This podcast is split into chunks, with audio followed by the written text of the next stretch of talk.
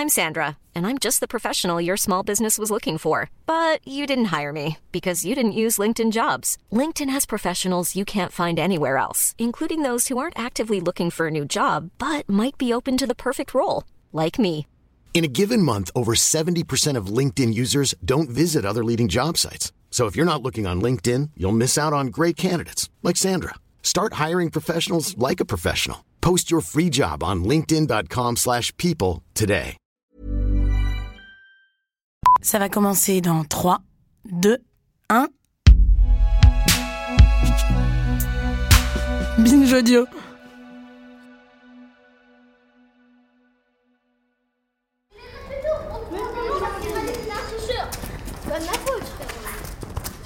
Blanc comme neige. Épisode 2. La blanchité à la française. Dans la cour de mon école, on racontait des blagues où il y avait un Français, un Belge et un Arabe, et c'était toujours l'Arabe qui mourait en premier. Quand on jouait à l'élastique, on chantait une chanson qui disait Petit Chinois de l'Indochine, si tu me touches, je t'assassine. Trente ans plus tard, je me demande d'où venaient ces chansons et ces blagues racistes. Qui les avait écrites? Comment elles s'étaient transmises jusque dans les années 90, dans la cour d'une école de banlieue parisienne? Pourtant, en classe, on apprenait qu'avec la République française, tous les citoyens sont libres et égaux en droit, et que les races n'existent pas. C'est ce qu'on appelle l'universalisme républicain, et c'est une idée toujours très forte en France. Harry Gordien est anthropologue. On l'a écouté dans l'épisode 1. Il s'intéresse à la blanchité parce qu'il étudie les sociétés antillaises et qu'il a notamment travaillé sur les relations des blancs créoles avec la population majoritairement afrodescendante de la Guadeloupe. L'universalisme républicain qui est très fort, qui a un objectif noble, hein, à mon sens, mais qui a été politisé de manière à mettre en avant comme objectif d'effacer euh, les différences de, classe, d'origine, de couleur entre les citoyens. Et ça, c'est un élément très fort de la, conscience nationale française. La, la, la République française s'est beaucoup construite autour de ces idéaux. Et il y a un malaise, du coup, à penser que euh, la France, même dans euh, la période républicaine, a produit euh, de la différence, notamment de la différence raciale en période coloniale.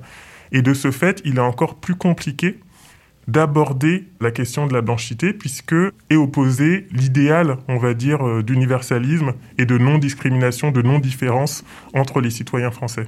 D'ailleurs, très souvent, on entend dire que ces questions de race et de blanchité, c'est importé des États-Unis, ça n'a pas de sens en France. C'est par exemple ce que soutient l'essayiste médiatique et conservateur Pascal Bruckner. L'Amérique est par excellence la civilisation du déguisement, c'est-à-dire qu'au fond tout le monde aujourd'hui veut être américain, y compris les adversaires des États-Unis. Donc c'est une civilisation qui s'exporte beaucoup mieux qu'aucune autre. La deuxième chose, c'est plus important, c'est le désarroi de la gauche, c'est-à-dire que les, gauches européennes après la chute du communisme sont euh, en pleine débandade, la social-démocratie est aux abois, et on, est tenté d'importer des États-Unis comme parole d'évangile le, le, le, triple credo de la race, de l'identité et du genre, en se disant que ça va être des moyens euh, d'améliorer la société, de se tenir aux côtés des opprimés. Pourtant, n'en déplaise à Pascal Bruckner et ses amis, de nombreux travaux d'historiens, d'historiennes, d'anthropologues, de sociologues montrent qu'il existe aussi une histoire française de la blanchité, qui s'ancre dans l'esclavagisme et la colonisation.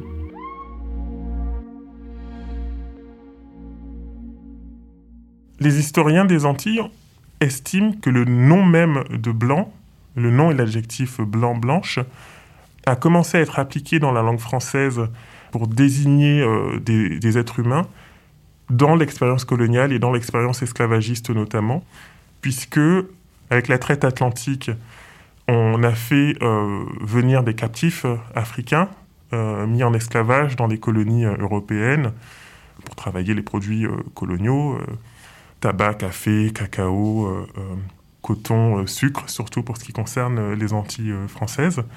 Et où, au fur et à mesure, pas immédiatement, au fur et à mesure, quand s'est intensifiée cette traite de, de, captifs issus d'Afrique, c'est rigidifié une ligne raciale, une barrière raciale différenciant de manière de plus en plus rigide qui est blanc et qui ne l'est pas. Et c'est très intéressant de constater que dans d'autres contextes coloniaux que les Antilles françaises, aux États-Unis, en Afrique du Sud, on constate euh, des mécanismes analogues où au départ, comme euh, les, premiers euh, colons étaient des hommes, il y a eu des processus de métissage avec des populations autochtones qui ne posaient pas plus de problèmes que ça au début, même s'il pouvait y avoir des préjugés puisque c'est ce préjugé qui, a euh, légitimé le recours à la traite. Mais les, préjugés n'étaient pas forcément si euh, importants que ça au point d'établir une frontière raciale euh, extrêmement rigide. Néanmoins, avec l'intensification de la traite et le recours à une immigration féminine au cours du, XVIIe siècle, une barrière raciale se fonde et on commence à utiliser le terme de blanc pour désigner les colons d'origine européenne nés aux Antilles pour les distinguer non seulement des captifs africains et de leurs descendants, mais aussi des populations issues de métissage. Sachant que dès le départ, forcément, il y a un flou, une ambiguïté, une impossibilité même, à partir de quelques générations, à délimiter clairement qui est métissé et qui ne l'est pas puisqu'on n'a pas forcément de traces de ce qui s'est produit depuis euh, l'arrivée des premiers colons aux Antilles, que ce soit euh, avec les populations autochtones euh, caraïbes et arawak qui étaient sur place, ou avec les captives africaines, dont certaines pouvaient être violées sur les bateaux transportant les, les, captifs africains.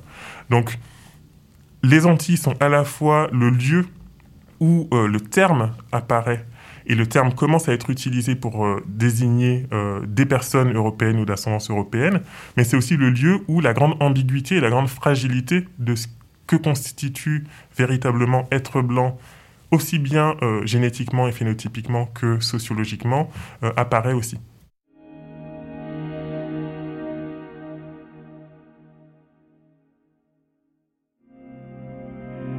Ce que montrent les historiens de la race, c'est que cette instabilité est au cœur des classifications raciales.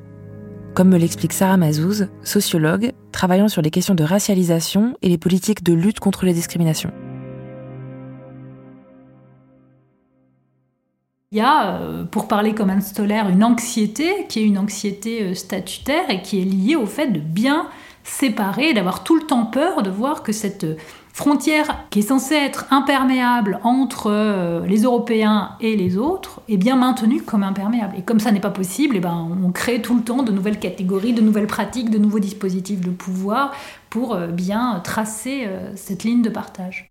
Dans le cas français, c'est la notion de race qui vient prendre la suite de l'opposition blanc-noir née au moment de l'esclavage. Précisément là, par rapport aux États-Unis, ce qui caractérise la, blanchité euh, dans le contexte français, c'est l'histoire coloniale, à laquelle on peut articuler aussi le précédent esclavagiste, puisqu'il y a aussi une part d'histoire de l'esclavage dans le cas de la France, même si ça n'a pas pris les mêmes formes que le système euh, d'exploitation esclavagiste aux États-Unis. Dans le cas spécifique de la France, il y a ces deux éléments une histoire coloniale euh, dont on peut continuer à euh, saisir euh, l'héritage ou les, manifestations actuelles, aussi bien dans la France hexagonale que dans les, dans les dom dans les départements d'outre-mer, mais dont on voit aussi des actualisations, notamment à travers la façon dont on construit, on problématise l'islam et la figure du musulman comme étant la figure antinomique du français, avec des déclinaisons différentes selon les époques. Aujourd'hui, ce serait euh, euh, l'anti-républicain, en fait. Cette histoire est trop longue pour être racontée ici. Mais le résultat, c'est qu'inconsciemment, aujourd'hui, être français, c'est être blanc. C'est explicite dans les discours de l'extrême droite, mais ça continue aussi d'exister comme un inconscient actif dans la société française contemporaine en général. Sarah Mazouz a étudié dans sa thèse les processus de naturalisation, c'est-à-dire le parcours au terme duquel des étrangers acquièrent la nationalité française. Elle a observé en ethnographe comment travaillaient les fonctionnaires chargés des naturalisations, en majorité des femmes. Dans leur façon de se poser comme étant les gardiennes de la nation, il y a derrière ça, dans certaines des interactions qu'elles ont avec les postulants ou les postulantes, la référence au moins implicite à l'idée que être français, ben, c'est être blanc.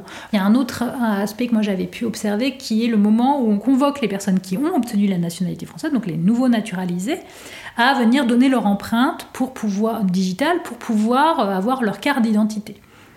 Et euh, donc c'est un moment où il y a beaucoup de gens qui viennent, il y a ce, rythme assez euh, cadencé et expéditif qu'on peut voir dans les services de préfecture.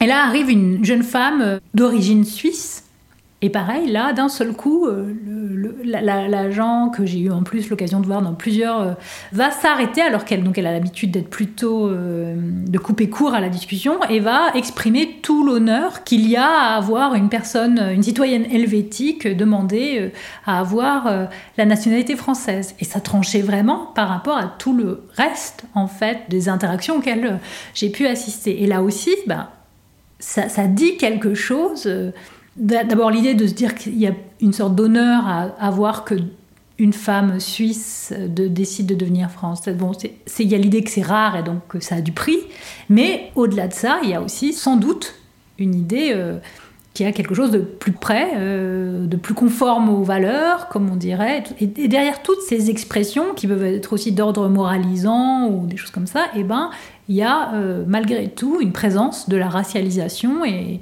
de la façon dont euh, nationalité et racialisation sont liées.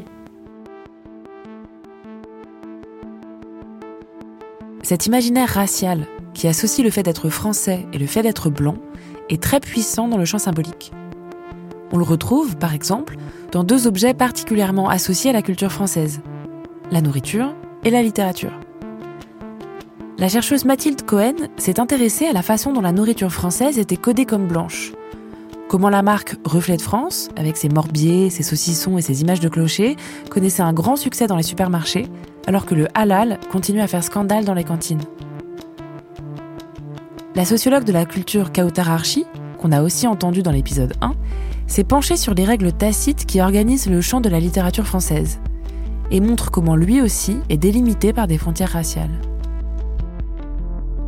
l'accession à la littérature française, l'accession au titre d'écrivain français, le fait d'être considéré ainsi à travers les prix littéraires, à travers euh, les critiques euh, médiatiques, à travers aussi l'obtention euh, de gages de légitimité, l'entrée à l'Académie française, l'entrée à la Comédie française, l'entrée dans la Pléiade, etc., suppose la capacité d'un individu à traverser une frontière. Et on voit que certains individus traversent aisément cette frontière parce qu'appartenant au groupe blanc, c'est-à-dire perçus comme des individus blancs, là où au contraire, des individus perçus comme non blancs, ou en tout cas à la francité douteuse, ou en tout cas susceptible d'être euh, mis en doute. Est-ce qu'il est vraiment de nationalité française Est-ce qu'il est binational Etc. etc. sont autant d'éléments qui euh, ralentissent le passage de cette frontière. Ainsi, parmi les écrivains francophones, ceux qui écrivent en français mais qui sont nés hors de France, certains vont être considérés comme des écrivains français et pas d'autres. Par exemple, Jean-Jacques Rousseau, suisse. Georges Simenon, belge.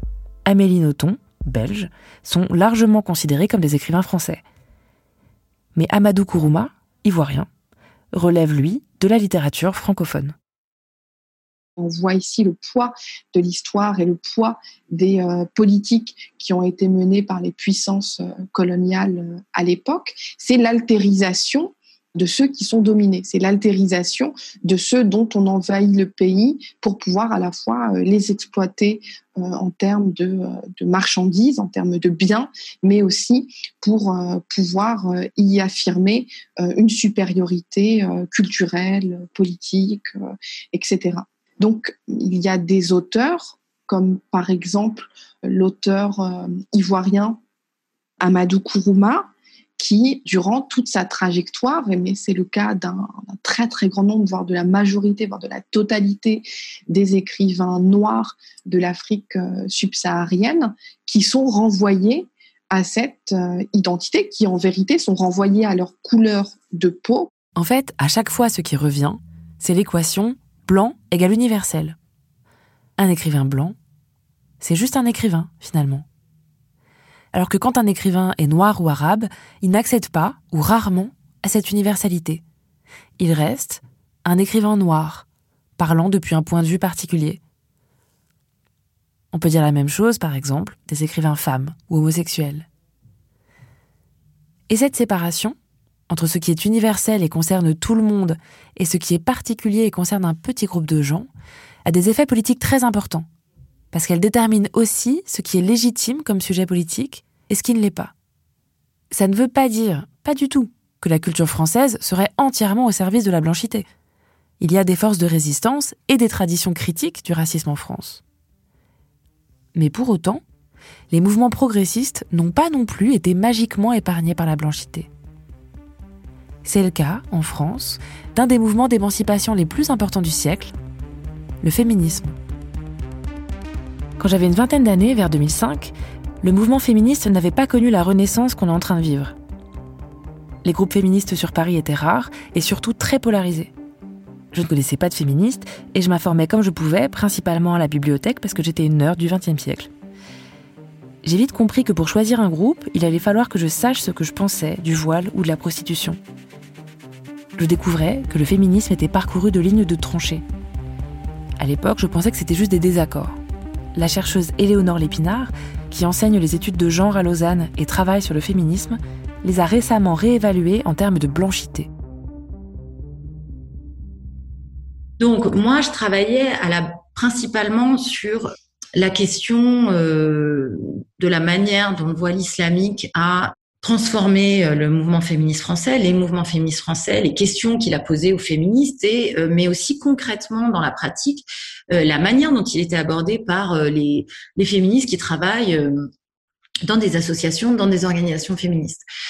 Et à ce moment-là, le concept de blanchité féministe m'est apparu comme ce concept qui me permettait de décrire et d'analyser ces opérations par lesquelles des féministes blanches, finalement, maintenaient une position de privilège au sein du mouvement en altérisant, en assignant racialement, mais aussi en assignant euh, moralement, en particulier les femmes musulmanes voilées, à des mauvais sujets féministes ou à des sujets féministes incomplets qu'il aurait fallu euh, éduquer. Dans les années 60 et 70, le féminisme français se construit en faisant du patriarcat son ennemi principal, pour reprendre le titre de l'ouvrage d'une des plus célèbres féministes de l'époque, Christine Delphi. Notre critique des hommes ne s'est pas faite contre leur soutien à la grève des femmes, cela nous l'avons apprécié comme tout le monde, ainsi que le changement que les initiatives de ces femmes provoquaient en nous. Certains n'en revenaient pas de voir leurs femmes autant transformées, autant s'affirmer. Mais cela ne suffit pas. Tant que les ouvriers persisteront à accabler femmes, mères, sœurs, etc. de tâches domestiques non partagées et de les culpabiliser d'abandonner la tenue de la maison, celles-ci seront moins libres, voire incapables de mener les luttes de classe.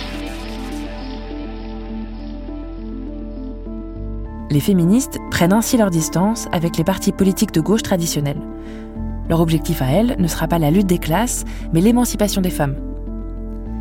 Mais aujourd'hui, ces idéaux se retournent contre certaines femmes celles qui ne sont pas blanches. C'est un projet qui est, dans un contexte social particulier et donc il hérite aussi d'un certain nombre de, configurations historiques pour lesquelles, disons, le travail de mise à distance et de critique n'avait pas forcément été fait ou n'a pas forcément été fait par une partie du mouvement féministe sur ben voilà c'est quoi l'émancipation en quoi les idées qu'on peut porter sur l'émancipation sont relais en fait des tropes colonialistes ou euh, en quoi ces idées sur l'émancipation participent en fait à exclure des mauvais sujets féministes, euh, mais qui comme par hasard sont les mauvais sujets euh, ex-colonisés, racisés, voilà, pas assez libérés et pas assez libéraux. Ça s'explique par l'héritage colonial, bien sûr, mais surtout, explique Léonore Lépinard, par le retour de l'idéologie républicaine à la française dans les dernières décennies. Et donc c'est là où la blanchité, bon voilà, elle a, elle a forcément cet héritage de ce passé colonial ou quoi, mais elle s'inscrit surtout dans la possibilité donnée par l'État de réutiliser la laïcité à toutes les sauces, de tout à coup l'intégrer dans le projet féministe comme soi-disant un pilier euh, historique euh, qui aurait toujours été en faveur du féministe, alors que les historiennes féministes ont montré que la laïcité n'avait pas toujours été, enfin que les, laïcars n'ont pas n'ont pas toujours été des féministes loin de là, et qu'il n'y a pas de lien direct euh, entre la laïcité et l'émancipation des femmes. Au moment de la loi de 2004 sur le port du voile, une grande partie des féministes françaises prennent fait et cause contre le voile au nom de la solidarité avec les femmes obligées de le porter dans d'autres pays, comme l'Iran ou l'Arabie saoudite, mais au détriment de jeunes Françaises obligées de choisir entre aller à l'école et porter le voile. Aujourd'hui encore, le voile est interdit aux élèves et aux enseignantes dans le système scolaire, de l'école au lycée. Des femmes qui sont nées dans des démocraties laïques et qui décident d'elles-mêmes de se rallier à cet emblème avec la résonance politique qu'il a au niveau mondial, c'est un tel mépris pour les femmes du monde entier qui se battent en ce moment qu'évidemment que c'est un choix au minimum antiféministe, voire plus. Pour certains, pour certaines, ça n'est que antiféministe, pour d'autres, c'est carrément intégriste. Après, je ne suis pas en train de vous dire qu'il n'y a pas des voiles très différents. Moi, je n'ai pas le même regard sur des femmes d'un certain âge qui sont arrivées voilées, par exemple dans des démocraties sécularisées, et qui l'ont gardé par tradition, que sur des jeunes femmes qui sont nées au Canada ou qui sont nées en France et qui trouvent très voilà, et qui trouvent très à la mode de se solidariser avec euh, des mouvements politiques qui sont en train de faire reculer les femmes partout dans le monde. Ah ben bien sûr, enfin je veux dire les féministes ont largement contribué au développement de l'islamophobie. En fait, en apportant du crédit à l'idée que euh, obliger des filles, des jeunes filles à se dévoiler euh, pour aller à l'école ou accepter qu'elles soient exclues de l'éducation. Enfin, on parle quand même d'éduquer des jeunes filles. Donc, en donnant du crédit à l'idée que le fait que l'État fasse ça, c'était féministe, là, on a ouvert la porte à un déluge qu'on n'a pas fini encore aujourd'hui de subir. Le, le niveau d'islamophobie, la manière dont des femmes blanches, en particulier françaises, se permettre, par exemple, dans des relations d'embauche, dans des, dans des relations d'évaluation, dans des amphithéâtres de fac ou quoi, de tout à coup poser des questions extrêmement intrusives aux femmes voilées, de leur demander, enfin, de, de, de, rendre des comptes sur euh, leurs convictions religieuses, de donner des gages de féminisme, etc. Enfin, c'est hallucinant. Donc, et tout ça, c'est lié à quoi? Ben, C'est lié au fait qu'on a complètement légitimé entre autres au nom du féminisme, l'idée que euh, porter le voile constitue une soi-disant pression, mais que c'est surtout la carte blanche à traiter les femmes voilées d'une manière extrêmement déshumanisante. Et, pas comme des sujets, et encore moins comme des sujets de droit, puisque de toute façon, elles n'ont plus de droit. Concrètement, les recours euh, sont quasiment inexistants. On retrouve la séparation dont on parlait tout à l'heure. La différence entre les sujets portés par les femmes blanches, considérés comme universels, et les sujets portés par les femmes musulmanes ou noires, par exemple, considérés comme des préoccupations locales et particulières. Ainsi, on va considérer que la parité en entreprise ou en politique est un sujet qui concerne toutes les femmes, mais pas les questions de liberté religieuse. Alors que, rappelle Éléonore Lépinard, la parité profite à des femmes déjà avantagées, celles qui ont accès au travail ou à la politique ou au conseil d'administration. Donc en fait, il y a une manière de présenter certaines euh, demandes et certaines euh, causes féministes comme plus universelles que d'autres, qui font l'impasse sur une vraie analyse de à qui bénéficient ces mesures, mais qui du coup sont opposées à d'autres questions euh, comme le voile, mais finalement oui, mais en fait ça concerne une minorité, c'est une question particulière. Donc ce distinguo qui est fait entre universel, général et particulier, c'est toujours une manière de réassigner et reminoriser les femmes non blanches en fait. Cette exclusion des bons sujets féministes concerne aussi d'ailleurs les travailleuses du sexe ou les personnes trans. Sauf qu'aujourd'hui, il n'est plus possible de continuer à faire comme si les femmes blanches représentaient l'universel. Pour que le féminisme reste fidèle à son projet politique d'émancipation et de transformation de la société, il doit bouger, changer, repenser ses ennemis et ses objectifs. Mais ça, ça implique une transformation en profondeur.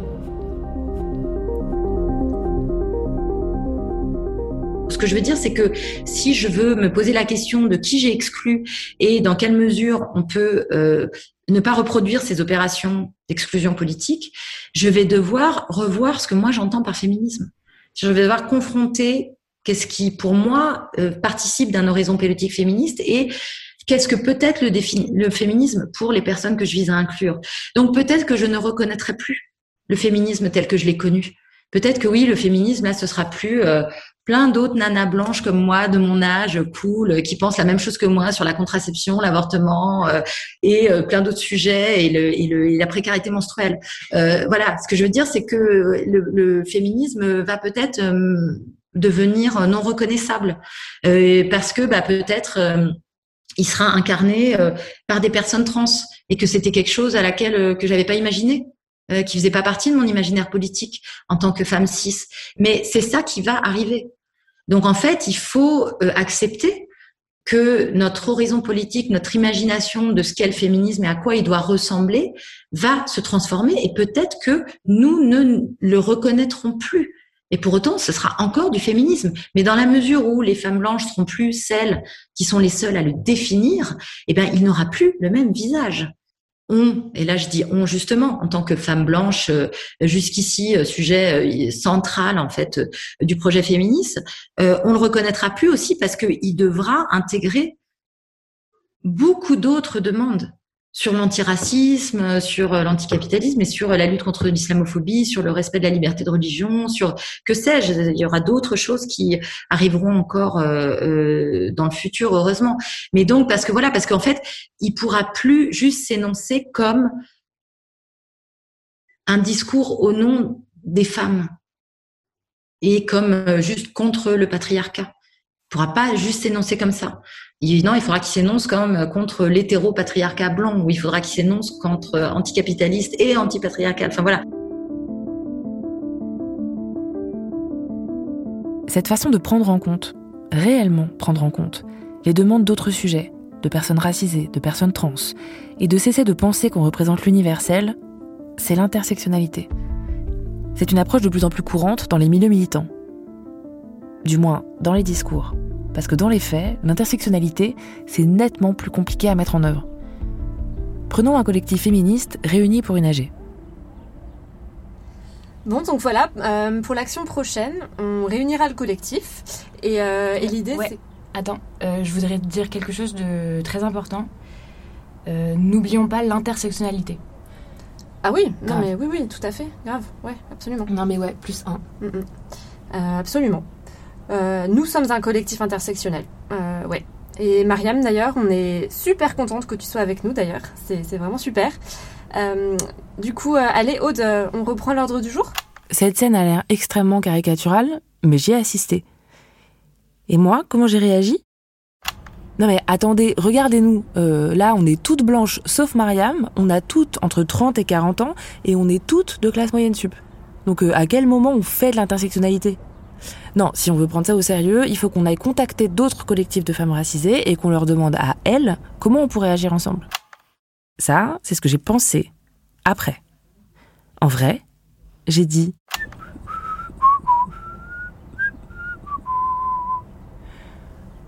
Non, non, euh, bah euh, oui, oui, moi ça me va. Euh, super, on passe au point d'après. Hum, hum. En fait, le problème, c'est qu'il faut bosser, quoi. En fait, le problème, c'est qu'il faut bosser et bosser, ça demande des efforts. Et donc, on peut pas juste euh, être une femme, se réveiller le matin et dire, je suis féministe et c'est pleinement légitime que je le sois puisque voilà, je suis une femme. Et euh, à partir de là, voilà, je suis légitime à tenir euh, tout ce discours et, c'est tout bon. Ben non, en fait, non. Non, non, c'est pas pas pas tenable parce que voilà pour toutes les raisons qu'on a évoquées. Mais oui, c'est vrai qu'il faut bosser il faut, travailler et ben voilà, personne n'aime avoir encore travaillé.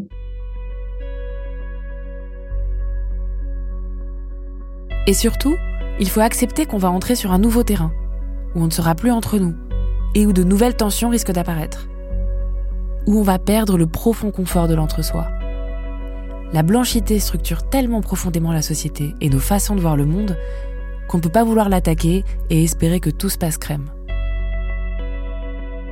Il y a quand même une attente dans le mouvement féministe que on va être chez soi, que ça va être confort, que ça va être chouette, que on va s'occuper les unes des autres et que donc euh, on est à la maison, quoi. Donc il y a une attente de confort de la part des féministes blanches qui est insupportable pour les féministes racisées, parce que bien évidemment, si en fait on est sérieux sur la question raciale, euh, ben oui, il y aura des moments, euh, il y a des problèmes, il y aura des moments, il faut les régler, il y a des moments où on est en conflit, euh, ou en tout cas, on a, on a des, on est, on n'est pas à l'aise.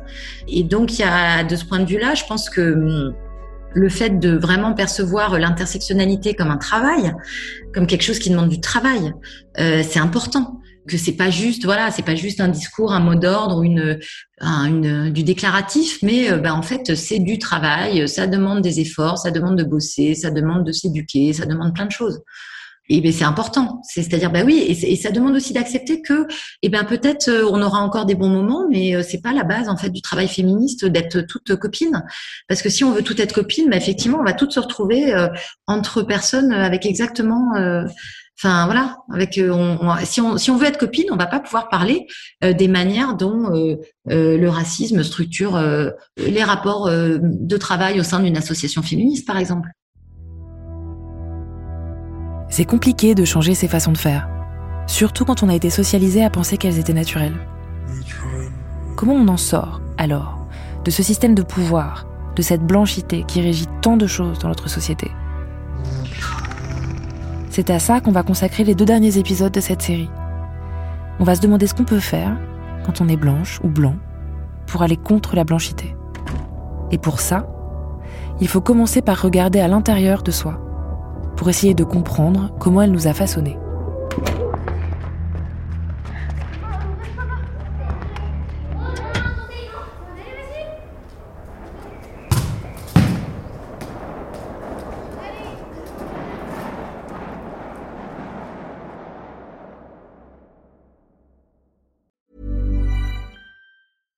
When you make decisions for your company, you look for the no-brainers. And if you have a lot of mailing to do, Stamps.com is the ultimate no brainer. It streamlines your processes to make your business more efficient, which makes you less busy. Mail checks, invoices, legal documents, and everything you need to keep your business running with Stamps.com. Seamlessly connect with every major marketplace and shopping cart. Schedule package pickups and see your cheapest and fastest shipping options from different carriers with rates up to 89% off USPS and UPS rates. And with the Stamps.com mobile app, you can take care of mailing and shipping wherever you are. Make the same no-brainer decision as over 1 million other businesses with Stamps.com. Sign up with Code PROGRAM for a four-week trial, plus free postage and a free digital scale. No long-term commitments or contracts. That's Stamps.com.